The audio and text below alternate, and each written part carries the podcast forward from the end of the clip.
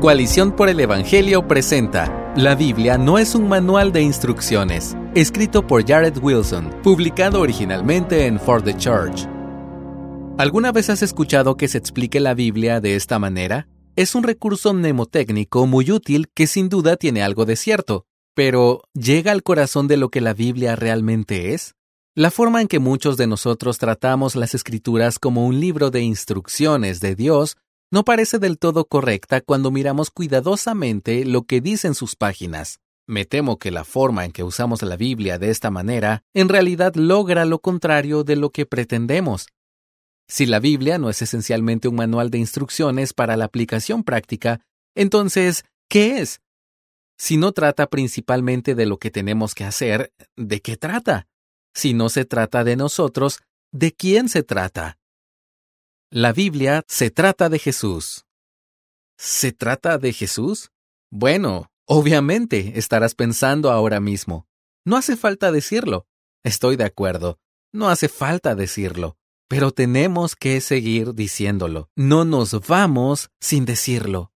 La Biblia trata de Jesús, de principio a fin, de página a página, de Génesis 1.1 a Apocalipsis 22.21 la palabra de Dios escrita trata principal y esencialmente de la revelación salvadora de la palabra divina de Dios. Jesús mismo lo dijo. En Lucas 24 vemos a dos de los discípulos de Jesús andando por el camino de Emaús y comentando la noticia que habían recibido de la resurrección de Cristo.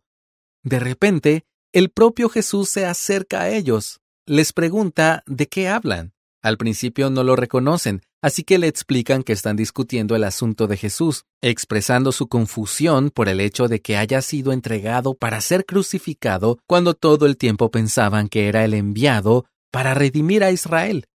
Tampoco estaban seguros de qué hacer con esta asombrosa afirmación sobre su resurrección. Entonces, Jesús hace algo muy interesante. Comenzando por Moisés y continuando con todos los profetas, les explicó lo referente a él en todas las escrituras. Esto lo puedes leer en Lucas 24, 27. Pablo nos dice en 2 de Corintios 1:20 que las promesas bíblicas en él todas son sí. El libro de Hebreos es un gran ejemplo que sostiene esta verdad mostrándonos cómo en todas las cosas que condujeron hacia Cristo se estaba predicando a Cristo desde las sombras, por así decirlo, incluso recordándonos que los actos poderosos de los grandes héroes del Antiguo Testamento no se trataban de ellos mismos, sino de obrar por la fe en la promesa del Cristo que vendría. Lee Hebreos 11. En efecto, todo lo que la Biblia enseña, ya sea teológico o práctico, y en donde quiera que lo haga, ya sea en lo histórico, poético, aplicativo o profético, tiene como objetivo acercarnos a Cristo, verlo con más claridad y amarlo con más de nuestros afectos. La Biblia trata de Jesús. El mensaje principal de la Biblia es que la obra ya está hecha. Una noche, de camino a casa después del grupo pequeño, escuché en la radio cristiana local una presentación de 10 minutos de alguien que estaba compartiendo lo que había aprendido en la iglesia el día anterior. Todo se reducía a un llamado a hacer de Jesús, en sus palabras, nuestro modelo a seguir. Fue todo muy bonito e inspirador. En efecto, no hay mejor modelo que Jesús. No me encontrarás discutiendo eso. Pero el problema con el recuento que este hombre hizo del sermón de su pastor fue que no mostraba ningún indicio de contenido evangélico verdadero. Lo podría haber dicho el Dalai Lama. El actor budista Richard Gere piensa que Jesús es un modelo impresionante. También lo creen muchos ateos. La gran mayoría del mundo pensante reconoce que Jesús es un buen modelo de conducta, y de hecho, la mayoría de ellos desearía que los cristianos actuaran más como Jesús, o al menos más como la percepción que tienen de Jesús. Esto debería sugerir la deficiencia inherente al mensaje de Jesús como modelo a seguir. Sé como Jesús por sí solo no es una buena noticia.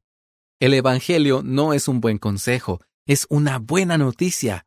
El énfasis en nuestras iglesias debe estar en la obra terminada de Dios a través de Cristo, para ser claros, debemos exhortar a nuestras congregaciones a vivir de manera más semejante a Cristo, Pero si el énfasis de nuestra predicación está en ser más como Jesús y no en las buenas noticias de la gracia, a pesar de que no podemos ser como Jesús, terminamos logrando lo contrario de nuestra intención.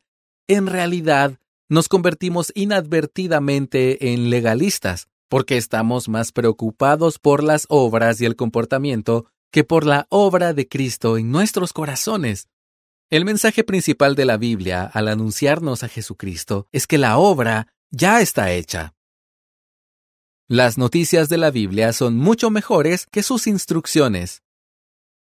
La Biblia es increíblemente práctica. No tenemos que hacer que lo sea. Ya lo es.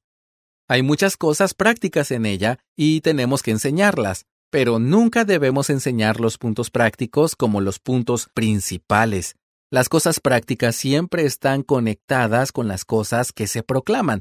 El qué hacer nunca puede separarse de lo hecho de la obra terminada de Cristo en el Evangelio, pues de lo contrario corremos el riesgo de predicar la ley. Pablo está recordando la entrega de las tablas de la ley a Moisés en el monte Sinaí en 2 de Corintios 3 del 7 al 11. Cuando Moisés subía y tenía comunión con Dios, la gloria del Altísimo era tan intensa que seguía irradiando de su rostro cuando bajaba. La gloria radiante era tan intensa que Moisés se cubrió el rostro con un velo para proteger a los hijos de Israel de la intensidad. Pero, por muy intensa y sobrecogedora que fuera esa gloria, Pablo dice que queda eclipsada por el ministerio del Espíritu, el ministerio de justicia, el ministerio del Evangelio de Jesús. Esto nos ayuda a ver que el mensaje esencial de la Biblia es el Evangelio y que por eso el Evangelio tiene que ser el centro de todo lo que decimos y hacemos como iglesia, ya sea en el servicio de adoración o en cualquier otra instancia. Esto significa que muchos de nosotros tenemos que luchar con la realidad de que el Evangelio no es solo para los no creyentes, también es para los cristianos. Tal vez necesitemos ver lo versátil y robusto que es el Evangelio, cuanto más profundo y poderoso que el mensaje de qué hacer y qué no hacer. Tal vez necesitemos ver que el Evangelio hace más de lo que la ley podría hacer, va más allá de lo que la ley podría llegar. Si las instrucciones vienen con gloria, dice Pablo en 2 de Corintios 3:8, ¿cómo no será aún con más gloria el ministerio del Espíritu? La buena noticia del Evangelio es mucho mejor que las instrucciones. Es mejor porque la noticia realmente nos salva. El Evangelio es el ministerio de justicia porque anuncia no solo una cuenta en blanco de los pecados borrados, sino el crédito completo de la obediencia perfecta de Cristo acreditado a nosotros. Cuando miramos al mundo y a nuestras iglesias, pensamos que sabemos lo que va a arreglar todo. Solo les diremos que deben organizarse. Por eso todas las instrucciones. Pero, ¿qué es lo que realmente salvará al mundo perdido? Déjame decirte, ninguna de nuestras quejas contra este mundo. ¿Qué es lo que transformará los corazones de las personas en tu iglesia? Ninguna cantidad de regaños. ¿Qué motivará a las personas a un cambio de vida verdadero que comience con un cambio de corazón verdadero?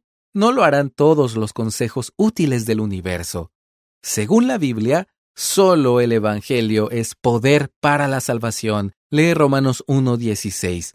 Debemos dejar de tratar el Evangelio como si fuera poder suficiente para una experiencia de conversión, pero que se queda corto para dar poder a todos los asuntos prácticos de la fe que vienen después. Muchas gracias por escucharnos. Si deseas más recursos como este, visita coaliciónporelevangelio.org.